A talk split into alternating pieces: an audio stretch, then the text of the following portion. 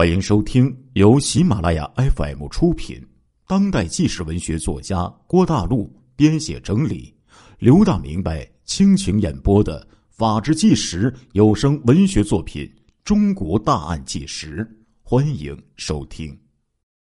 经过对严崇善以及其他证人的调查和被害家属的访问，排除了此案另有同案犯和含有政治或迷信因素的可能性。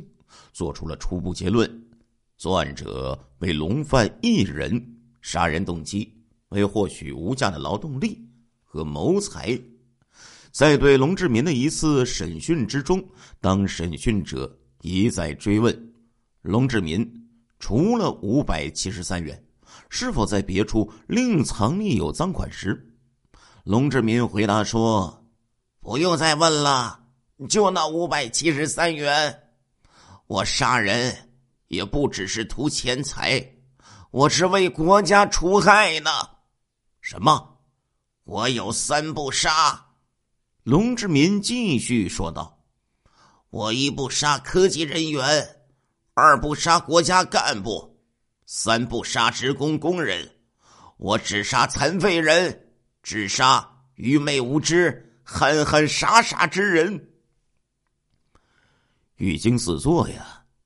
不论龙志民出此言原因何在，但是调查结果证明，被害者和少部分智力低下、有某种残疾的人外，大部分被害人都是智力健全，并且为乡村的强壮劳力，是农家顶门立户的人。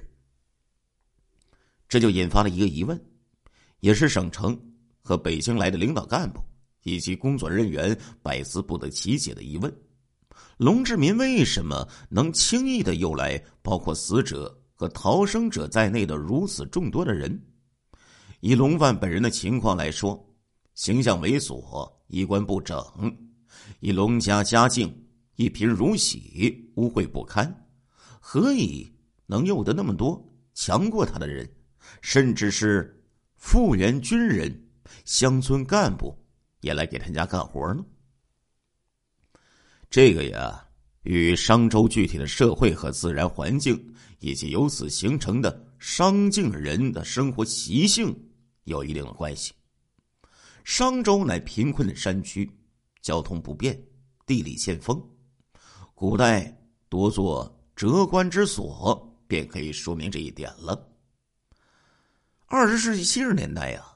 四人帮沿袭鼓励，就曾将彭真同志折贬到了这里。民国时期，商境的状况诚如志书所言，军阀混战，政令不通，社会治安状况恶化，人民生活尤为清苦，农无存粮，形成农不敢吃馒头，三餐只喝玉米糊糊。出现麦价廉而玉米贵的怪现象，如遇灾荒，中人之家落为贫户，贫困之家沦为乞丐，甚至是盗匪。正如本地的一句谚语呀：“睡在炕上看星星，端上饭碗照影影。半年糠菜半年粮，半年出去去逃荒啊。”新中国成立以后啊，商洛人民的生活得到了一定程度的改善，但是商洛的经济发展仍较为缓慢，远远低于全省的平均水平，属于呢中央扶助救济的特贫的地区。所以呀，每逢灾年、青黄不接时和冬闲时节，不少农民出走他乡，老幼乞讨，青壮年卖工。女人投靠亲友，或者给人当临时的媳妇儿，一去不复返的也多有人在。一九七五年，洛南县一县委书记曾经从华山脚下的罗浮车站一次拦回十八车的外流人口啊。然而，此数字又能占全县外流人口的百分之几呢？新时期实行联产承包责任制以后啊。除了一些土地极为贫瘠的偏远山区，境内的农民基本上食和果腹了。但是仅仅是食可果腹而已。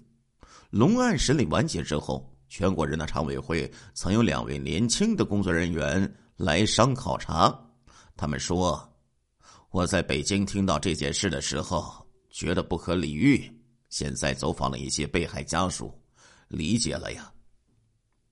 这里好多人家家境比龙范家好不了多少啊。人口外流在商境习以为常，在此邀请听众朋友们，哎，记得一个数字。”案发前到商县部门报失的有三十七人，案发后才增报六十余人。可见呢，这六十余人的亲属对他们的失踪抱着一种听天由命的态度。实际上，商县这个地方啊，失踪人数远不止于此啊。自古重重阖家安顺的商州人，却对家庭成员出走不归如此想得开，这不能。不令人深思啊！一位当地老者呀，一针见血的指出：“咱这地方的人呢，不值钱呐。”商洛人民的流动，突出反映了他们的安土重迁的习性。他们不像江浙和四川的农民，敢于迈出省境，到全国各地寻求发展，而是基本上在本地区流动。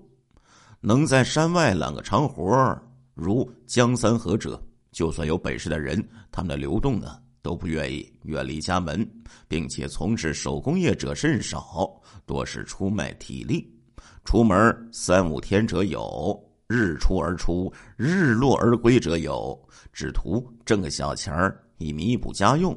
他们漫无目标的在本地游来荡去，寻觅雇主，甚至赶集。或者外出办事，也寻着零活当人们都在寻活活又能有多少呢？大家都当雇工，雇主又有几个人呢？这就给龙贩的犯罪活动提供了方便。当龙贩叫这些人去做活的时候，他们除了自己庆幸自己的运气，还能作何猜想呢？亲爱的听众朋友们。这一集的《中国大案纪实》播送完了，感谢您的收听，我们下一集再见。